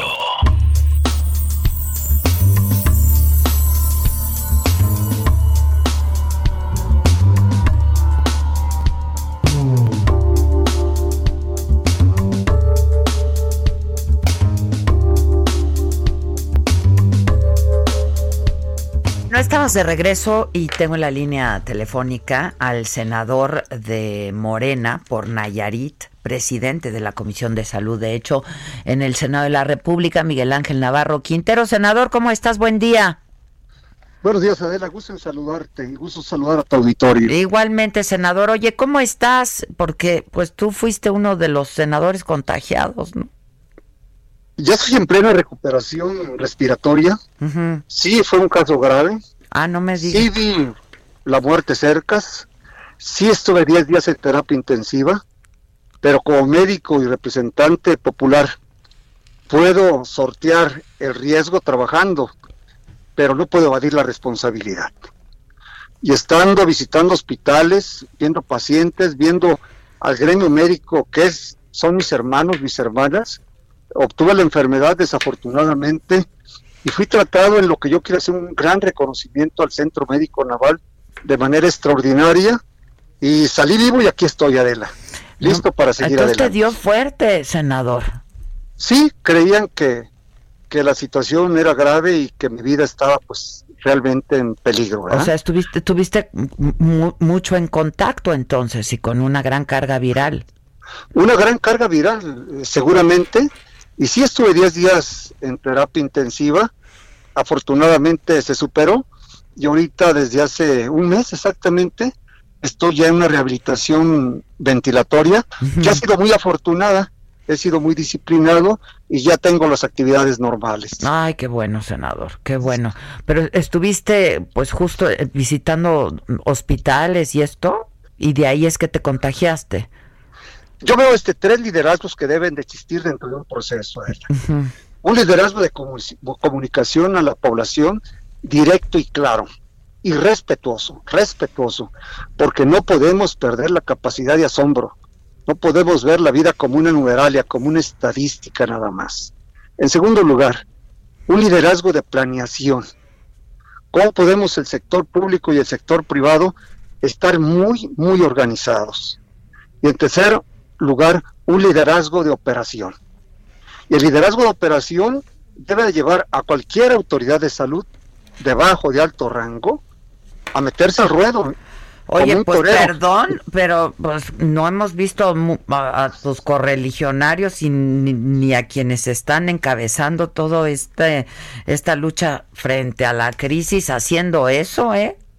Es- Es que se debe de hacer, este, porque los colegas deben de sentirte como parte de ellos y los pacientes. Yo creo que el presidente ha sido muy claro, muy comprometido con la salud y entregó la responsabilidad de la salud a los que hoy están al frente de ella. Y ellos son los que tienen que llevarle la verdad, la realidad al señor presidente y llevar procesos de planeación y de operación en los que ellos se vean en todo momento. Pero además yo quisiera abundar en una cosa. Yo soy parte del Sistema Nacional de Salud y yo no puedo dinamitar el Sistema Nacional de Salud, del cual yo formo parte de hace 40 años. Y donde ha habido grandes secretarios, yo rescato particularmente al doctor Soberón y al doctor Jesús Cumate, los cuales nos enseñaron grandes cosas. ¿Qué nos enseñaron? Adel, y te lo digo en dos frases. Uno, en salud se puede hacer de más, pero nunca de menos. Claro. En salud se puede salir antes, pero nunca después. En salud, como decía Napoleón, se gana con buena planeación y con dinero bien aplicado, dinero y más dinero. Yo creo que, que el mundo hoy en día debe de sacudirse su conciencia. Estamos a punto de llegar a un millón de muertes en el mundo. Sí, sí, Y aquí en México son 73.493. Y hay un artículo que espero lo- leerlo, reflexionarlo, que saca el INEGI junto con otras autoridades, donde viene exceso de mortalidad. Sí, sí, el sí, exceso hay- de mortalidad. Hay un subregistro. ¿no? Hay un subregistro. Sí, sí, sí. Porque además los certificados de defunción deben de tener claridad. Ya no es posible poner paro cardiorrespiratorio como causa de muerte. Nos tenemos que ir a fondo. O neumonía típica, pues sí. O neumonía típica, pero además debemos de ver que la salud no es una ciencia exacta. Los procesos, las perspectivas son ante una probabilidad, probabilidad ética y profesional que se tiene uno que guardar, pero no le puede apostar uno a números probables o exactos que va a llegar la pandemia en caso de México en tal mes. Yo creo que eso es faltar el respeto a la inteligencia de los mexicanos, ¿sí? Pues yo creo que tenemos nosotros que manejar con mucho formalismo esto. Las canas y las arrugas enseñan mucho, Adela. ¿Sí?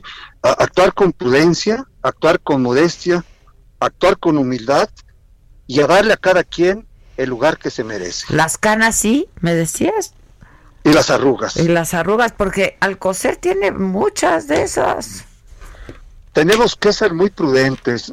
Yo creo que todos, todos podemos aportar en el momento eh, actual. Yo te diría uno de ellos. Yo estuve como paciente, ya te dije, muy grave, pero el paciente grave acepta en un momento desesperado lo que le den. A todas va. A todas va. ¿Sí? Y se tiene que crear un criterio de tratamiento normado en el sistema público y privado que afortunadamente el señor presidente logró una coordinación con el sector privado para la atención y, aumento de cobertura. Y lo otro, la vacunación. La vacunación es una expectativa, eh, ojalá sea a corto plazo, a corto plazo, pero yo lo dije, lo dije en, todos los escenarios y me quedo ahí.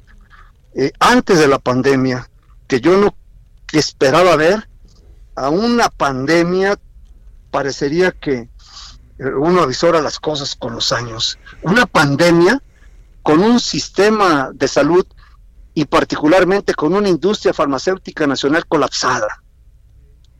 Y caramba, este, se fue debilitando la industria farmacéutica nacional y, y la capacidad de reacción se nos fue disminuyendo. La COFEPRIS tiene que cumplir una función exacta, una, una función que tiene la FDA en Estados Unidos y que se fue construyendo paso, paso, a paso, a paso, no se debe de demeritar. Debe de seguir siendo un organismo ya no desconcentrado, descentralizado, Y si no aceptamos los monopolios privados, dentro de la Secretaría de Salud no puede haber monopolios en la administración de la Secretaría de Salud. ¿Sí? Entonces, el señor presidente tiene mucha voluntad, indudable, ha dado apoyo, indudable, pero yo creo que sus colaboradores deben de traducir de manera inmediata el sentir que él tiene en el manejo integral, integral, desde el principio, de que el cubrebocas cumple la función, claro que la cumple. Claro que la cumple, pero si tenemos un presidente que lo desdeña y que no solamente no lo usa, lo desdeña, senador. Claro que lo cumple. Eh, la sana distancia, claro que la cumple. El lavado de manos, claro que la cumple. El evitar conglomerados deben de evitarse. La información debe de llegar muy puntual a la población. Oye, decía todavía este fin de semana el presidente que no era una fantasía que ya hubiéramos superado y que estemos superando la pandemia. Eh, eso es lo que es una fantasía, no hemos superado nada. Mientras sigan muriendo seres humanos en el mundo, tendremos nosotros que afirmar que la pandemia todavía la tenemos vigente y no llevarla a una numeralia en el que si bien se está disminuyendo, desafortunadamente tendremos que seguir luchando. Permíteme reconocer a mis hermanos del sector salud y mis hermanas y también habré de presentar en el Congreso un punto de acuerdo en el que aquellos que no gozaron de una protección laboral, cuando menos cuenten con una protección económica sus familias. Muchos fuimos a hacer la residencia, la especialidad casados, con hijos, muchos pasantes, muchos internos, muchos paramédicos, muchos administrativos, y yo creo que se les debe de ayudar a ellos en este momento tan doloroso en el que salen a enfrentar un riesgo. Los reconocimientos son extraordinarios, pero también los reconocimientos deben de ir vinculados a la necesidad que ellos tienen, Adela. Pues sí, es la verdad es muy triste y es, muy doloroso lo que está pasando y es muy irresponsable y hasta criminal lo que está pasando, senador. Debe de, debe de cambiarse.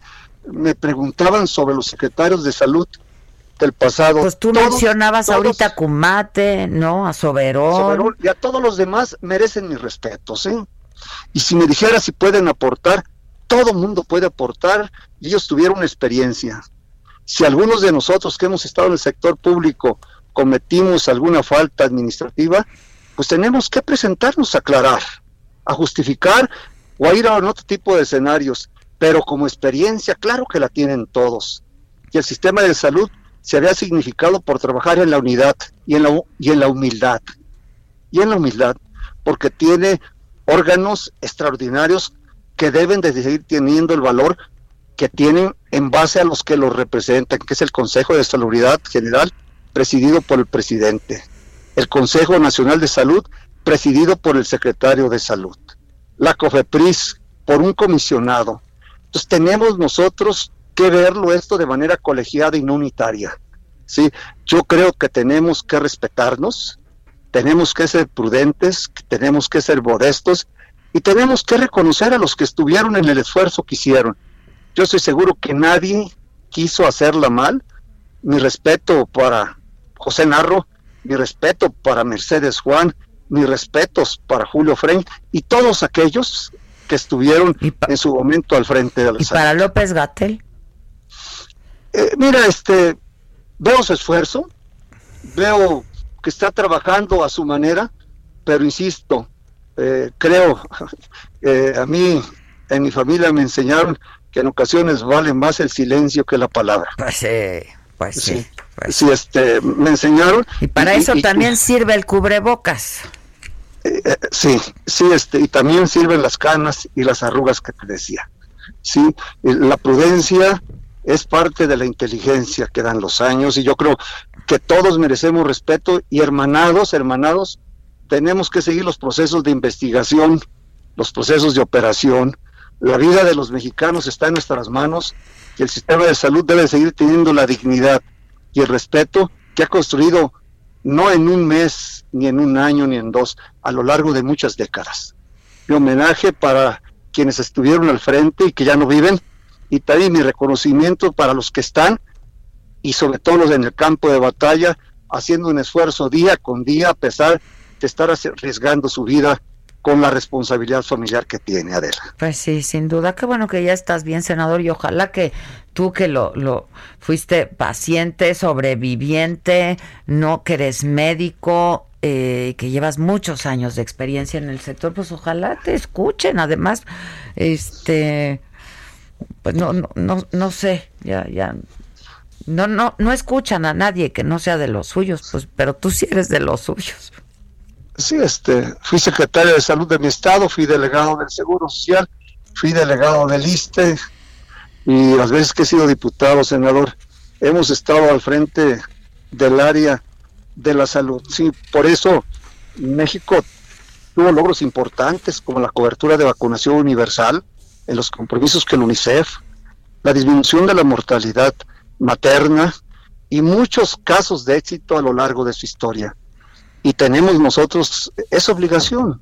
Eh, tenemos que también tener muy claro, y te lo digo como últimos comentarios, que la función pública tiene día de inicio, pero también determinación. Así es, así es. ¿Y que a veces eh, no se nos olvida y creemos que las responsabilidades son eternas y no. Las responsabilidades tienen término. Tenemos nosotros que ser leales al presidente que como proyecto dio la oportunidad y al pueblo que espera mucho de nosotros. Este, pues sí, tienes razón, qué bueno que estás bien, este, senador. ¿Te intubaron? Eh, eh, lo, evitaron, estuve 10 días con puntas nasales largas a alta presión. Ya, qué bueno que estás bien, eh, que estás, que estás recuperado y qué bueno que puedes hablar, ¿no? Y ojalá que ojalá que te escuchen pues. Sí es, vivir en la soledad en el dolor en el, me voy probablemente a morir y en el salir en, una, en un ánimo de renacer de refundarte que son los problemas psicológicos de carácter social y personal que son después de la enfermedad. Queda uno eh, con situaciones de profunda reflexión sobre lo que pasa y yo creo que ahí también las autoridades de salud deben de estar atendiendo los problemas de depresión que pueden generar múltiples efectos en cualquier ser humano, ¿sí? Es que son parte de la pandemia hoy en el mundo, vuelvo a repetirte, en un México que debíamos de, de haber abordado y seguir abordando las cosas, pensando que es el décimo lugar en desigualdad en el mundo, y desigualdad significa obesidad y sobrepeso por desnutrición y comer alimentos que se tiene al alcance, no que se quieren, que se pueden consumir. Y esto solamente ha pronunciado la, la desigualdad. ¿eh? Total, la diabetes que, que, tenemos de 13 a 15 millones de personas en el país, la insuficiencia renal que viene concomitante, el tercer lugar, las cardiopatías como causa de muerte o el cáncer mismo, hoy tenemos que atender a la par la pandemia y estos problemas que se presentan día con día, día con día. Se protestó, yo protesté ese senador con las situaciones tan graves que vive el país socialmente, tratándolas de sacar adelante, y yo creo que el abordaje tendremos que hacerlo con toda puntualidad y con toda exactitud, que no se vayan a morir las personas en sus domicilios, que vayan a los hospitales a ser atendidas, porque lo que trae la salud cuando no se puede abordar con puntualidad genera un resentimiento social. Y ese resentimiento social tiene múltiples, múltiples acciones que tendremos nosotros que evitar. ¿sí? Entonces es un problema integral que tenemos que abordar y ojalá, ojalá la hermandad en el sector salud, en el sistema de salud, no una hermandad incondicional, pero una, hermandad con reflexión, con responsabilidad, podamos lograrlo de ya, Adela. Ojalá, ojalá que te escuchen, senador. Qué bueno que estás bien. Lo celebro y, te escuchamos bien y te escuchamos fuerte. Te agradezco mucho. Te mando un abrazo y gracias. Igualmente, cuídate. Y al auditorio que nos escucha. Al contrario, cuídate mucho. Gracias. Pues es que sí. Hijo. Y Gatel burlándose de The Lancet. Que no hay que creerle a The Lancet. O sea, ya. ¿Qué argumentos nos ha dado para creerle a él y no a The Lancet? Por favor, ¿quién puede patrocinar un este un- un- unos cuantos espectaculares que tú le crees a Gatel Atento llamado, por O sea, favor. tú le crees a Gatel Hijo. chingatel Y lo que mencionaba este senador, de verdad, eh, fíjate que, eh, bueno, septiembre es el mes del testamento, ¿no? Desde hace muchos años. En Yucatán están proponiendo que enfermos eh, de coronavirus puedan dejar su testamento, Adela, en video.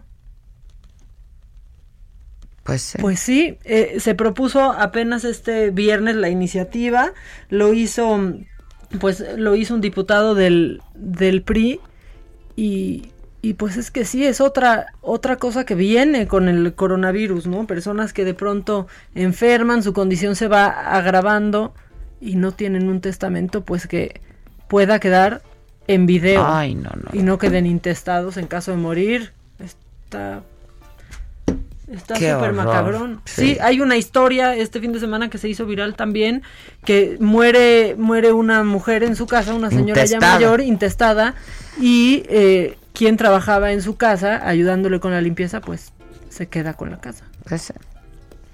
Pues. Pero bueno, aprovechando que es septiembre, mes del testamento, ya no me acordaba que septiembre es el mes del testamento, pero pues hay, no queremos pensar nunca en eso. Pero No, no, hay que dejar esas cosas joven, arregladas ¿eh? No siempre. tienen así cualquier cosa, pues hay que de- pues, desde joven. Un beneficiario, ya si uno Claro. no anda trayendo nomás por dejar acomodado todo.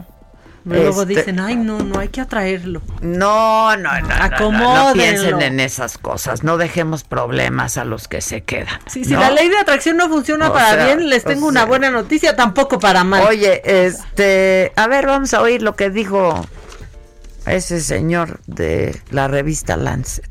Hoy me llamó la atención ver una nota de una famosa revista británica, es una noticia, no es un artículo científico, que habla sobre México y asume cosas.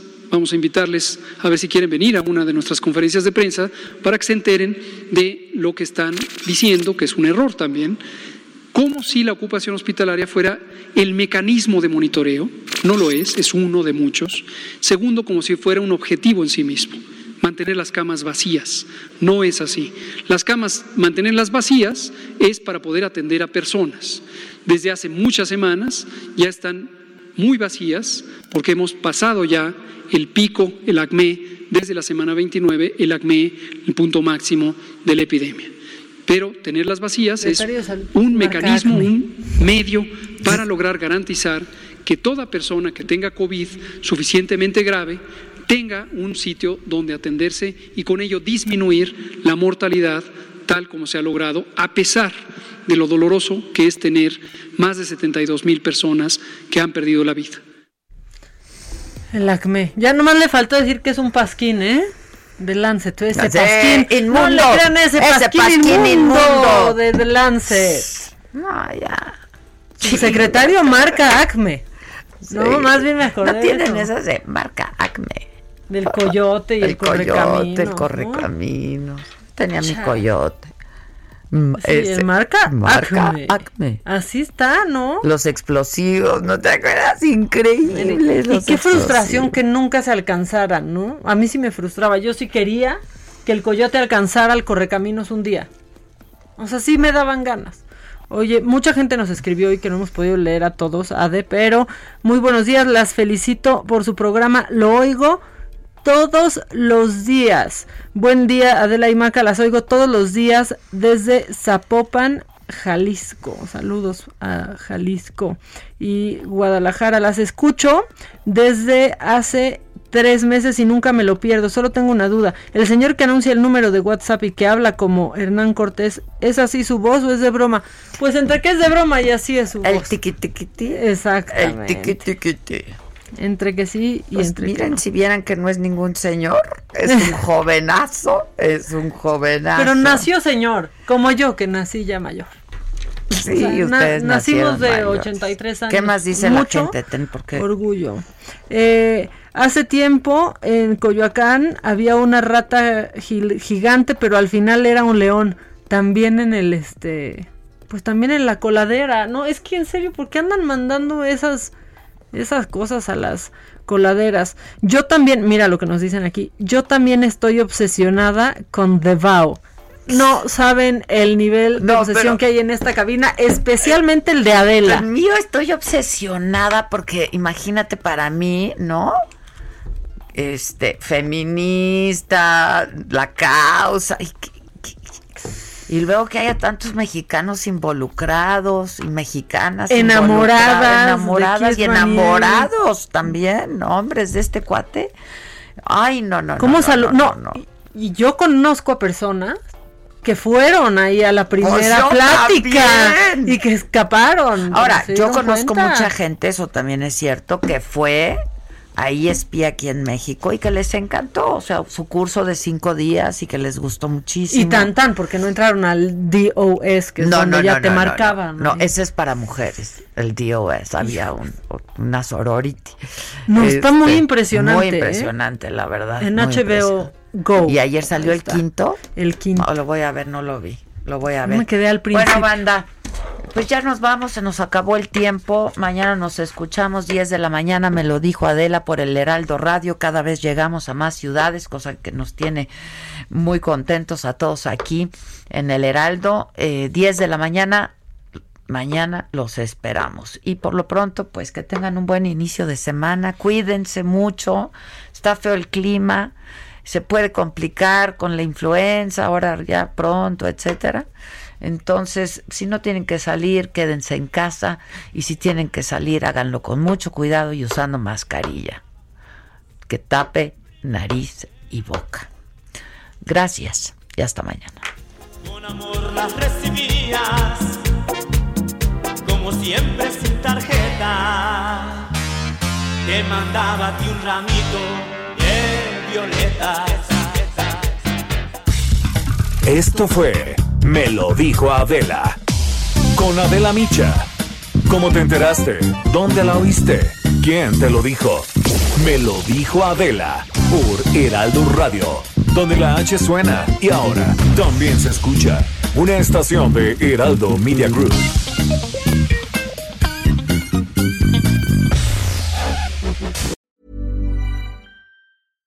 When you make decisions for your company, you look for the no brainers. And if you have a lot of mailing to do, stamps.com is the ultimate no brainer. It streamlines your processes to make your business more efficient, which makes you less busy. Mail checks, invoices, legal documents, and everything you need to keep your business running with stamps.com. Seamlessly connect with every major marketplace and shopping cart. Schedule package pickups and see your cheapest and fastest shipping options from different carriers with rates up to 89% off USPS and UPS rates. And with the stamps.com mobile app, you can take care of mailing and shipping wherever you are. Make the same no-brainer decision as over 1 million other businesses with stamps.com. Sign up with code program for a 4-week trial plus free postage and a free digital scale. No long-term commitments or contracts. That's stamps.com. Code program.